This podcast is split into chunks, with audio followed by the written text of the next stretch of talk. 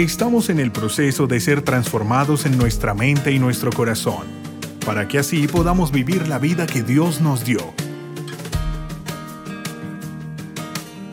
Sin muros habitaremos. Bueno, hoy quiero contarles como algo que pasó, le pasó a una persona hace tiempo atrás. Ella conoció a su esposo. Eh, bueno, ya casada, ella vio más cómo él era cada vez más eh, posesivo, cómo era cada vez más, eh, más insistente en, en reflejar o resaltar los defectos que ella tenía.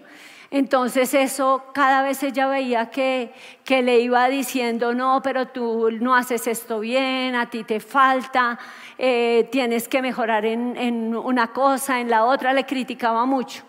Entonces empezó como a buscar, y ella era una persona muy talentosa, una persona que tenía un buen cargo, una persona con liderazgo, una persona que era muy segura, pero en la medida en que él le fue hablando y le fue hablando, ella como que sintió que, que se iba como debilitando esa fortaleza, como que empezó a creer lo que le estaba diciendo. Y él que hizo fue como aislándola de, la familia, aislándola de otras personas. Eh, necesitas estar más conmigo, necesitas compartir más es conmigo, eh, que tienes que estar allá todo el tiempo. Eh, ven para acá, estamos, somos los dos, ahora somos juntos. Y así ella fue como como cediendo, cediendo. Luego le dijo, bueno, ¿por qué no más bien nos vamos a otro lugar? Nos vamos a otro lugar, vivimos en otro país, vamos a tener una vida espectacular, nos va a ir súper. Y ella dijo, bueno, pues sí, va a ser chévere, va a ser increíble. Y se fue, se fue con él a ese lugar. Pero lo que pasó fue que allá él empezó como a anularla aún más. No, tú, o sea, como toda la pilera, todo el empuje, lo que ella tenía, su liderazgo. No, más bien tú tienes que quedarte más aquí en la casa, tienes que estar más pendiente de las cosas.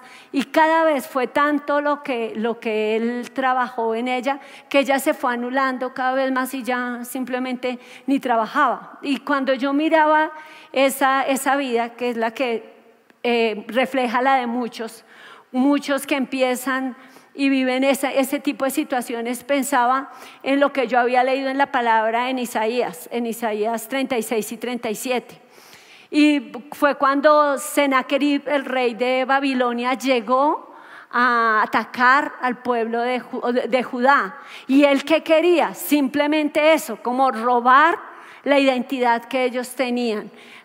¿Cómo lo quería hacer? Pues sacándolos de todo lo que era para ellos seguro, quitándoles todo lo que ellos tenían, que era como lo que les daba la certeza y como los hacía mover como peces en el agua, sacarlos de ahí, llevarlos a otra tierra, desterrarlos, sacarlos del lugar donde estaban de su cultura, de sus creencias, acercarlo a otros dioses y con eso poder subyugarlos para que fueran lo que él quería que ellos fueran.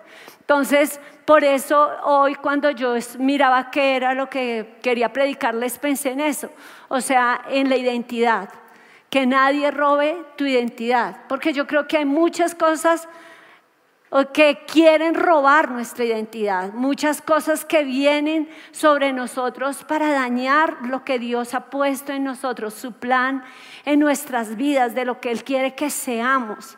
Entonces yo pensaba, el enemigo siempre buscará robar nuestra identidad, siempre Él va a querer venir y quitar lo que tú eres. Y Dios viene a salvarnos y a darnos esa identidad.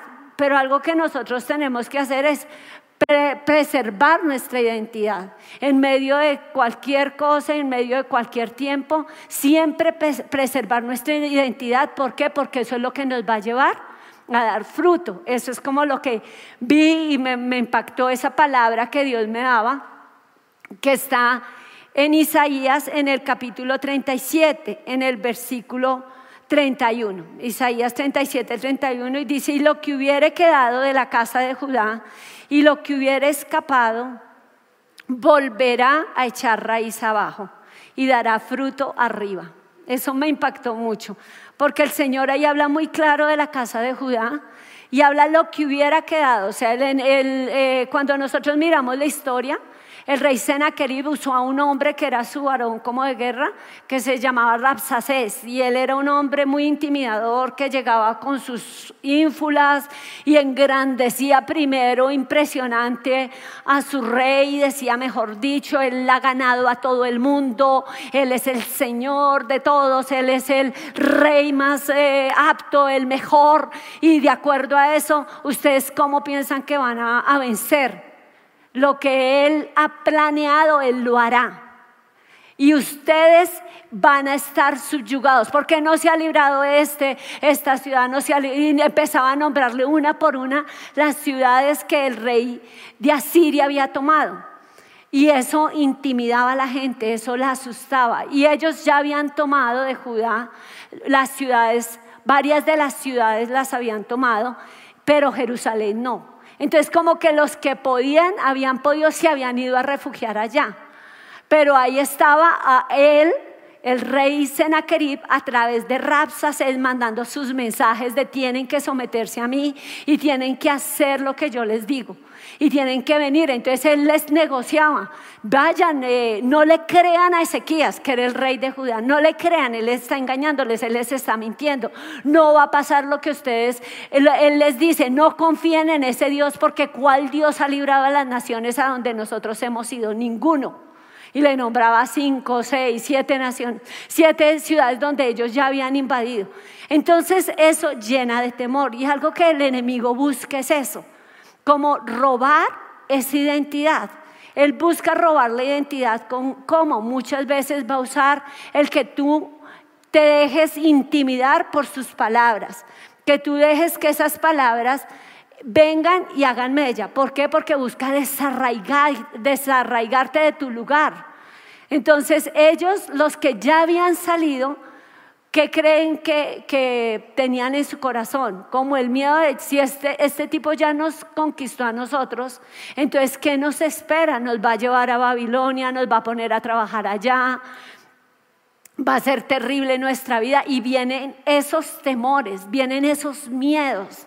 ¿Por qué? Porque muchas veces yo creo que a algunos les ha pasado cuando han vivido momentos de cambios muy bruscos. ¿Cuántos lo vivirían en este tiempo de pandemia? Yo creo todos. O sea, teníamos como una vida que habíamos establecido unos planes, pero el Señor los cambió.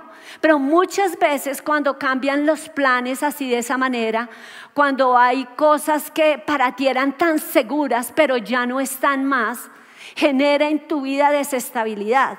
Entonces eso es como algo que el enemigo usa para venir y empezar a decir, ya no tienes nada. ¿Por qué? Porque el enemigo viene y te dice, ya, o sea, él va a atacar tres cosas, lo que tú eres, porque él va a venir atacando lo que yo soy. Él va a atacar donde yo pertenezco, también va a ser vulnerable.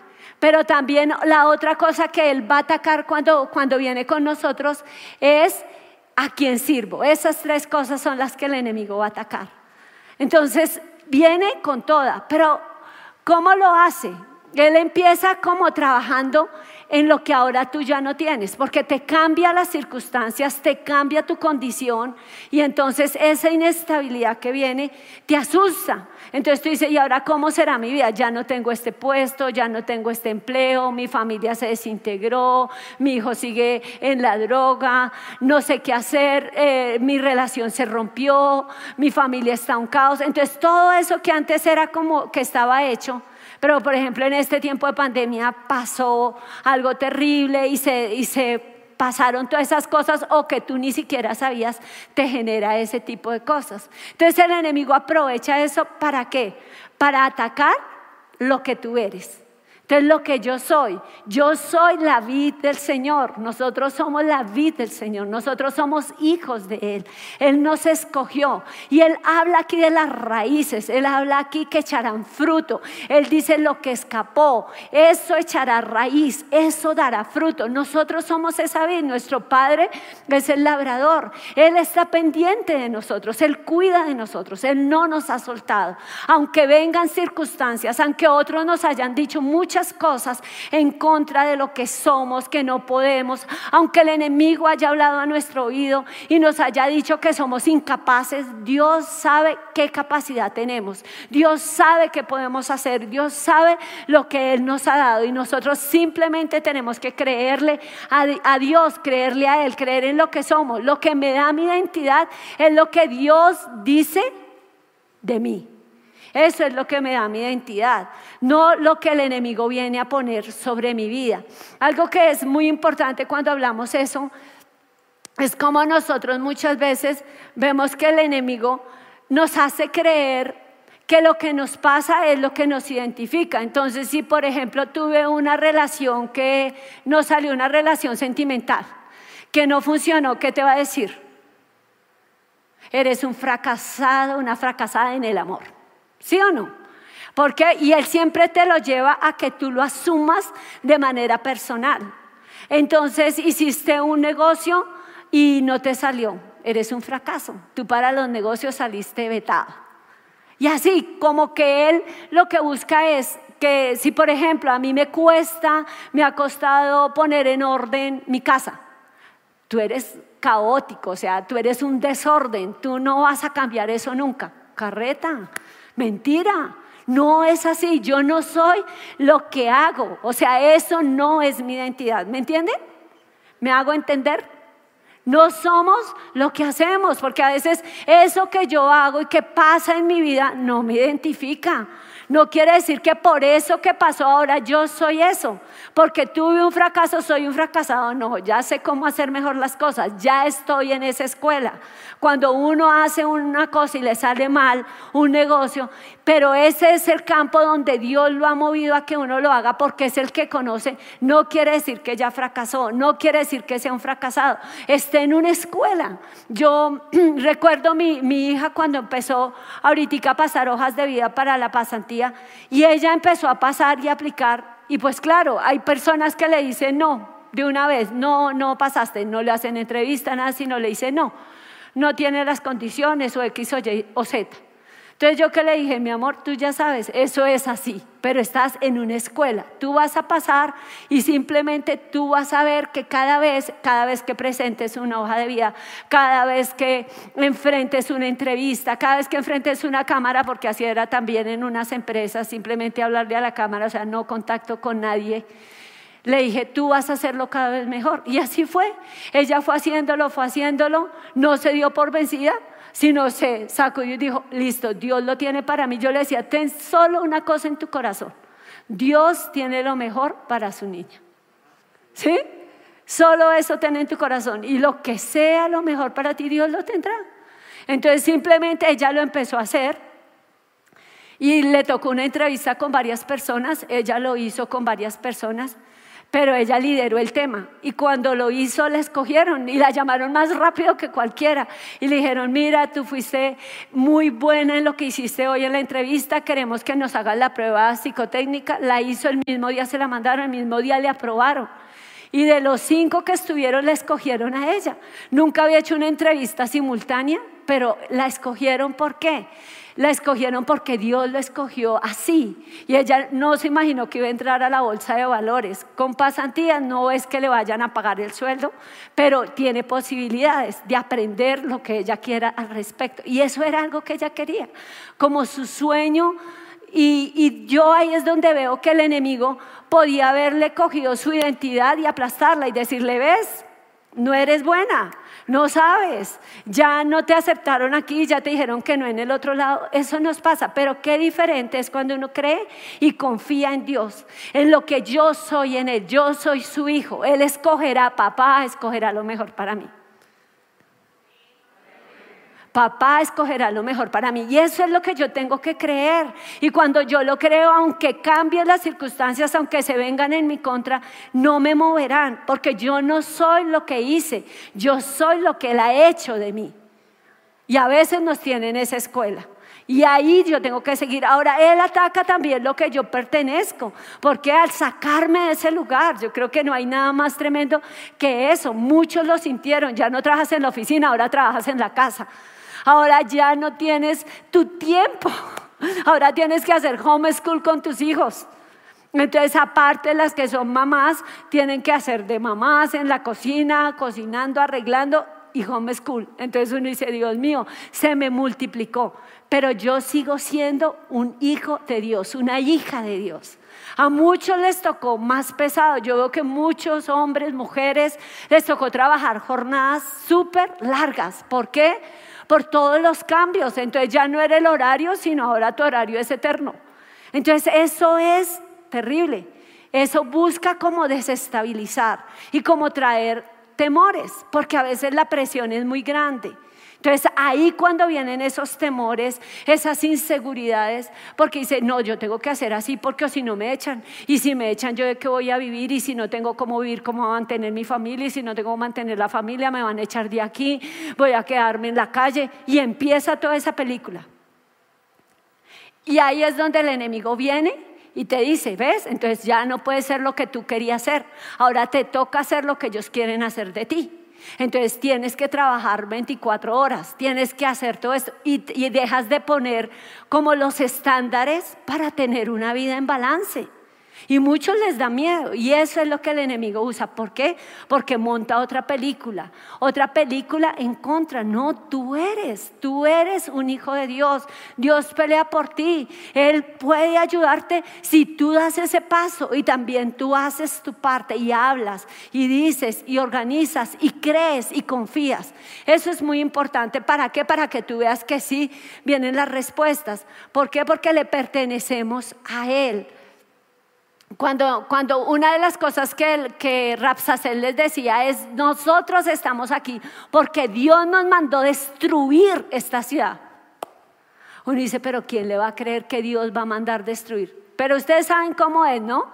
El enemigo siembra y dice, ah, no, es que eso fue porque Dios así lo quiso. No, eso es el engaño del enemigo. Entonces el enemigo muchas veces para robar lo que nosotros somos y donde pertenecemos nos hace nos dice palabras engañosas, como lo hizo con Eva, ah, no, mira, si comes esto, todo, vas a ser como Dios. Y así lo hace. Viene y dice palabras engañosas a nuestra vida que nos hacen creer que si le hacemos caso, entonces vámonos con el rey de, Babilonia. No, eso no es, porque allá no, a tener, no vas a tener el futuro que Dios tenía para ti. Allá son otros dioses, allá son otras creencias, allá es otra cultura. Yo tengo aquí, aquí donde te arraigué. Por eso hice los que se salvaron, ¿sí? Los que quedaron, los que escaparon, echarán raíces. O sea, es aquí donde Dios tiene para que tú eches raíces. Y uno a veces ve que el enemigo viene y como que daña, daña el servicio a Dios porque Él ataca lo que soy, a donde pertenezco y a quien le sirvo. Entonces Él dice, ya, ya hasta aquí llegaron, ya no puedo servirle a Dios. ¿Por qué? Porque ahora me va a tocar irme a otro lado, ya no va a tener el mismo tiempo, no, mi vida va a ser terrible. Y yo creo que todo eso Él buscó. El enemigo buscó que ese pueblo que amaba a Dios, que lo adoraba, que iba a su templo, que lo buscaba, que le servía, que de corazón estaba con él, ya no estuviera. Ya no iban a tener el templo, ya no iban a ir a buscarlos, iban a ir enfriando y ya. Y recuerdo una persona, una persona que Dios bendijo mucho y era muy usada por Dios y era una persona que tenía ese espíritu de adorador y donde iba, cantaba, hacía cosas tan lindas para Dios que todos los que estaban ahí empezaban a adorar a Dios, a meterse con Él, predicaba, enseñaba. Era muy especial, bendecía a otras personas. Pero luego, ¿qué pasó? Que él empezó a llenarse de temores y de inseguridades. Y esos temores e inseguridades lo llevaron a apartarse, a apartarse, a dejar a un lado lo que Dios le había llamado a hacer, a dejar a un lado eso que él hacía que tocaba tantas vidas, hasta que terminó metido en vicios, esclavo de ellos, sin ningún llamado, sin nada provechoso en su vida. ¿Por qué? Porque perdió la identidad, lo que Dios le había dado, lo que Dios le había escogido para él que era tan especial. ¿A dónde estaría si él no hubiera dejado que eso lo engañara, que el enemigo lo engañara? ¿Qué sería de él el día de hoy? Hoy su vida es otra cosa. ¿Por qué? Porque escogió eh, creerle al enemigo y dejarse robar su identidad. Pero el Señor vino para salvarnos. Él vino para darnos esa identidad. Él está aquí. O sea, Él está aquí. Él quiere salvarnos y decir, no, no es lo que las circunstancias digan. Tú no vas a dejar que las circunstancias gobiernen tu vida. Tú no vas a dejar que ellas determinen tu identidad. Yo soy el que te doy esa identidad. Yo soy el que vengo a rescatarte, a salvarte, a levantarte. Y eso es lo que yo voy a hacer contigo. Entonces lo que necesitamos es creerle a Dios. Necesitamos ver a ese Dios, a ese Dios que se levanta. Aunque Rapsacés, aunque eh, Senaquerib hablaron tantas cosas en contra del pueblo, Dios está hablando otra cosa. Dios quería hacer otra cosa. Y lo vemos cuando, cuando es cuando Ezequías, el rey, oye todo lo que su canciller, su mayordomo, vienen y le cuentan, él escribe y él dice, no, rasga sus vestidos, echa silicio en su cabeza que era ceniza, se pone delante de Dios, se humilla delante de Dios y ora y le presenta todo lo que está diciendo y le dice, Señor, mira, él está blasfemando tu nombre, está diciendo que tú, ¿quién es ese Dios? Para que me pueda vencer. O sea, han sido descarados, no quieren sino atacar y acabar con nosotros. Y Él va y presenta delante de Dios su causa. Pero Él no solo ora, sino manda a donde el profeta Isaías y les dice que ore por ellos por lo que está pasando y le cuentan a él y él ora. Y Isaías le da una palabra, le da una palabra de lo que Dios va a hacer, cómo Dios va a pelear por ellos, porque Dios es Dios el que salva. Él nos salva y nos da esa identidad. Entonces él le dice, no, ustedes son los, lo que yo he, he dicho que son. Entonces no se dejen llevar por eso, no se dejen creer del engaño del enemigo. Ese, ese que les está blasfemando, porque luego siguió más y más, no, más eh, agresivo. El Señor volvió y le confirmó con otra palabra a Ezequiel. Cuando llegaron esas cartas donde le dice, ¿usted cree que se va a librar de mí? No se libró ninguna de estas ciudades. ¿Ustedes creen que van a... Ninguno de esos dioses pudieron conmigo. ¿Y qué creen que Dios, su Dios, su Dios Jehová va a poder vencerme? Y ahí él presentó, Ezequías el rey se humilló con, y le presentó esas cartas delante de Dios y el Señor le contestó. Y el Señor oyó su oración. Y el Señor le respondió y le dijo, mire, voy a poner garfio en su nariz y por el mismo lugar que quiere venir, yo lo voy a mandar de vuelta. Y no va a entrar a esta ciudad, no va a mandar una saeta a esta ciudad. Va a oír un rumor y ese rumor la hará volver a su tierra. Y allá en su tierra, él va a morir a espada. Tremendo, ¿no? ¿Cuántos saben que ese mismo Dios es nuestro Dios? ¿Cuántos? Ese es nuestro Dios. Él pelea por nosotros. Y habrá momentos en que recibimos el ataque. Yo la persona que abusa de otra siempre le hace creer que tú eres la que debes estar avergonzada. Tú eres la que se buscó lo que te pasó. Tú eres la culpable y te condena y te dice y te maltrata. Y tú cuando lo crees terminas así avergonzado creyendo, no, eso no es verdad. Eso es el plan del enemigo. El Señor se levanta por ti y pelea por ti y te dice, no Señor, no Señora, no tienes por qué creer esas mentiras del enemigo. Porque yo soy el que peleo por ti y yo soy el que levanto tu vida. Yo sé quién eres. Yo sé que te he perdonado, yo sé que te he redimido, yo sé que soy el que te sano, soy el que te restauro. Porque me gusta mucho eso, que cuando uno busca a Dios, Él viene, Él viene a nosotros, Él nos ayuda y Él hace su parte por nuestras vidas, así como la hizo con Judá. Él lo levantó, Él se levanta por ti. Y ve tu condición, ve qué es lo que ha dañado tu identidad. Tal vez palabras y palabras y palabras que te dicen. A veces hay personas que mandan dardos con sus palabras y siempre buscan bajarte tu autoestima, bajar tu identidad, que tú sientas que eres tan poca cosa y te menosprecies y empieces a pensar de ti lo que ellos quieren que tú pienses. Y Dios no está diciendo lo mismo sobre ti. Tú necesitas a Dios, tú necesitas oírlo a Él. Porque cuando nosotros lo oímos a Él, ¿saben que Él hace? Cambia toda la imagen que tenemos de nosotros. Su voz es tan diferente. a esas voces que nos dicen, no, tú no vas a levantar, tú no vas a conseguir nada en la vida, tú no vas a levantar cabeza, tú eres un fracaso. Tú nunca tendrás una familia, tú no serás feliz, tú y y es esas palabras, pero cuando Dios te habla a tu corazón, Él te da tu identidad. Él levanta lo que tú eres. Yo me acuerdo que la primera vez que Dios me habló, me habló para mí fue todo hacia adentro hacia adentro, porque yo creo que es, echar raíces, es cuando Él nos habla al corazón y arraiga esas palabras en nuestra vida. Y ¿saben qué pasó cuando Él me decía, no te compares, porque qué daña nuestra identidad compararnos con otras personas? No eres como los demás, eres única. Yo te he dado a ti talento, yo te he dado capacidades, ellos tendrán otros, otras y tendrán éxito en ellas, pero yo te he dado las tuyas. Y cuando Él me habló de cada cosa, hasta de mi de mis ojos, de cosas que uno diría, pero Dios, Dios sabe qué es lo que tú necesitas reforzar en tu identidad. Y cuando me lo habló así tan claro, yo empecé a verme como Él me veía. Y eso es lo que Dios hace. Cuando nosotros lo buscamos, Él cambia esa imagen. Y yo quiero que lo escuchen, Él cambia tu imagen. Y si tú no has cambiado tu imagen es porque te ha faltado estar tiempo con Él.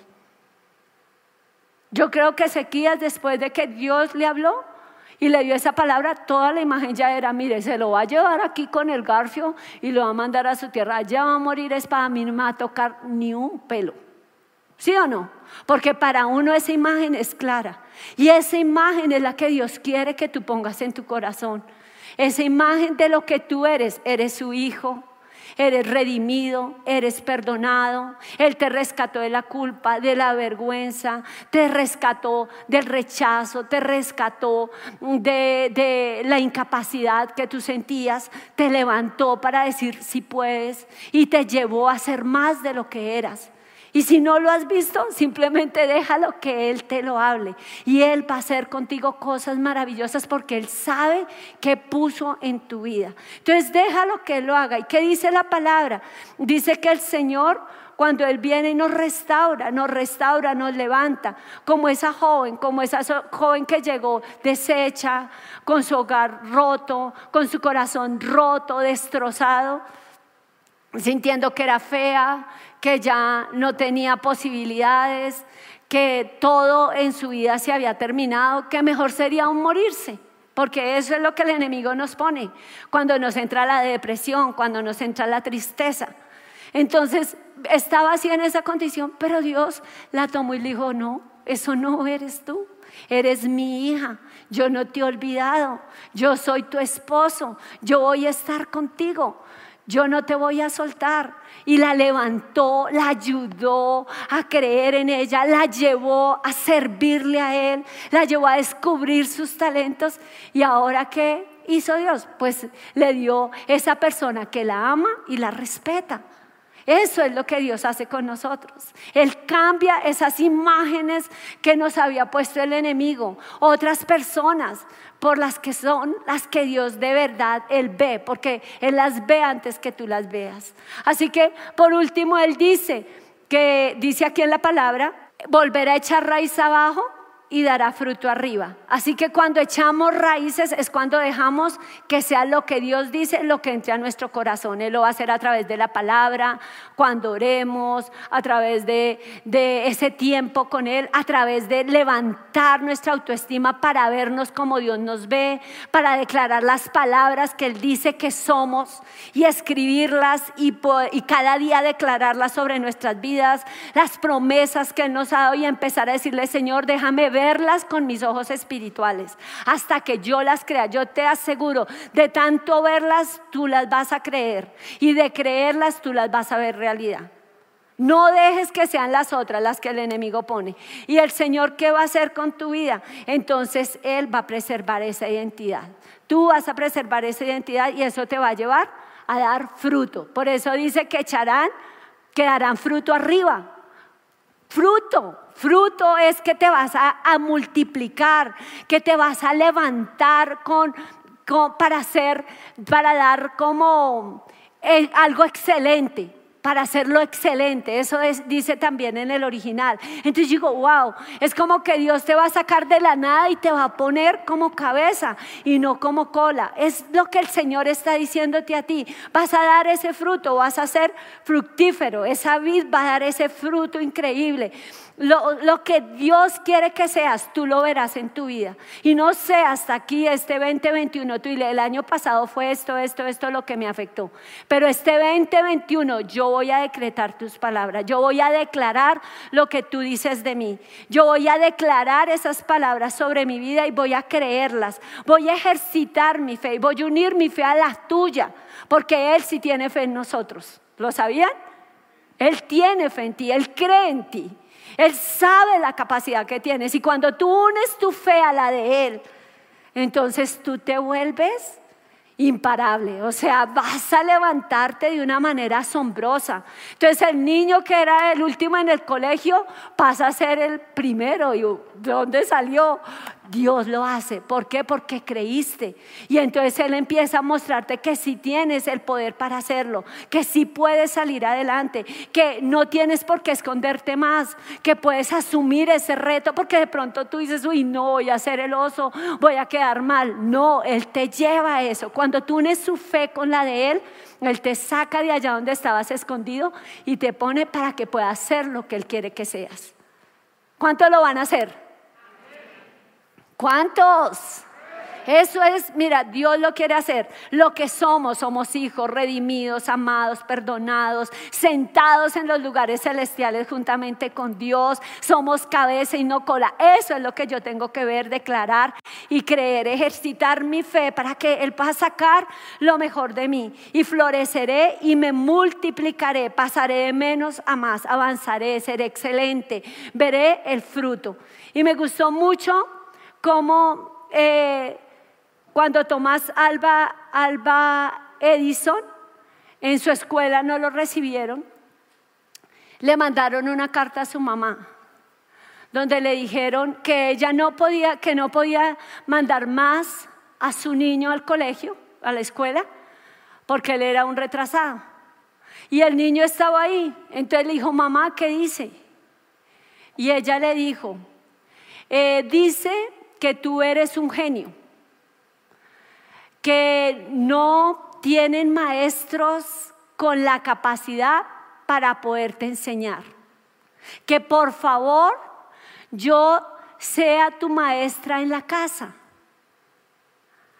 Y, yo, y entonces ella le, le dijo, y yo lo voy a hacer. Y entonces pasó el tiempo, Tomás Alba Edison, entonces dijo, eh, bueno, entonces desde ese momento que ella, ella lo educó en la casa. Y luego Tomás Alba Edison fue el que hizo más inventos patentados. Y un día él encontró esa carta. Y cuando la leyó, dijo, dijo, yo era un enfermo. Y mi mamá fue la heroína que hizo de mí un genio. Tremendo, ¿no? O sea, cómo de verdad lo que somos está en nosotros, Dios lo ha puesto, pero cómo personas pueden venir y acabar contigo. Y cómo el creerle a Dios, como hizo esa mamá y ser esa heroína, para él y esa ayuda para toda la humanidad, que fue un genio. Entonces, ahí yo veía varias cosas, o sea, definitivamente nuestra identidad es muy atacada, pero Dios la levanta cuando nosotros le creemos a Él, cuando confiamos en su palabra, cuando echamos esas raíces en nosotros de hacer lo que Dios nos dice que somos, de creer, de rescatar lo que somos, donde pertenecemos, nuestro servicio a Dios y no dejar que nada ni nadie venga y nos robe lo que nos ha puesto, sino oír sus palabras, verlas con los ojos de la fe, declararlas sobre nuestras vidas y veremos fruto. Y seremos excelentes y avanzaremos y nos multiplicaremos porque Dios tiene lo mejor para tu vida.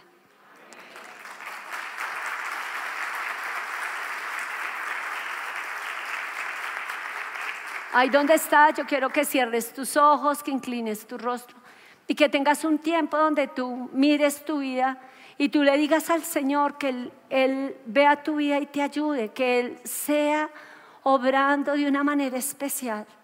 Yo creo que Él sí sabe a dónde nos quiere llevar.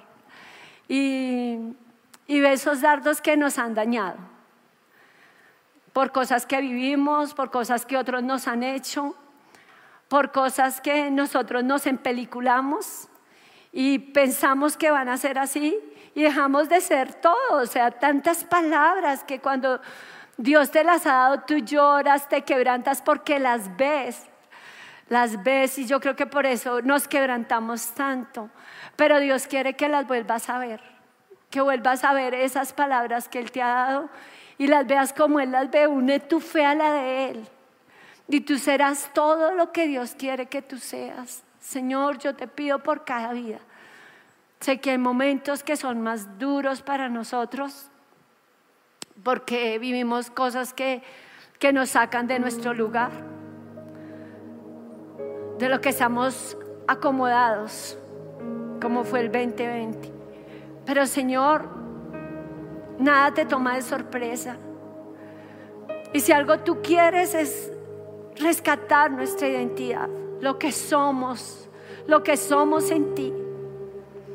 Por encima de todo lo que otros hayan dicho, por encima de las palabras del enemigo que quiere clasificarnos, conforme a ellas está lo que tú dices. Hoy, Señor, quita toda vergüenza, quita toda culpa, quita todo miedo, toda inseguridad Quita esas imágenes que otros nos han vendido y que nos hacen creer que no somos aptos para poder ser lo que tú quieres que seamos. Tú rescataste a Judá. Y con los que escaparon, les dijiste, van a echar raíz y van a florecer. Y no sé cuántos han escapado y están aquí, y están conectados y están oyendo porque tú los quieres levantar a otro nivel. Y tal vez han pasado tanto, tanto tiempo y dejaron de ver lo que Dios vio en ustedes. Pero hoy Él quiere decirles que se levanten, que echen raíz, uniendo su fe a de Él, con la palabra, con la búsqueda de Él, y Él les levantará, les hará fructíferos, les hará prósperos, les multiplicará, les hará bendición los usará. Y verán esos sueños, lo que otros decían, no, con tu familia, en tu vida, en tus sentimientos, en tu carrera. Que cambia ese cuadro y cambia lo demás, porque vendrá con eso. Todo lo que tú vas a arraigar conforme a esa palabra, que te va a levantar al nivel que Dios quiere. Te doy gracias por cada vida, Señor. Te doy gracias porque eres tú el que nos haces hijos, redimidos, amados, escogidos. El que nos sientas contigo en los lugares celestiales. El que nos haces más que vencedores. El que nos haces cabeza y no cola. Hoy, Señor, te pedimos que tu sangre preciosa nos limpie de toda culpa nos perdone todo pecado y nos santifique y nos llene para hacer todo lo que tú quieres que seamos. Si deseas conocer más sobre nuestro ministerio, ingresa a sinmuros.org.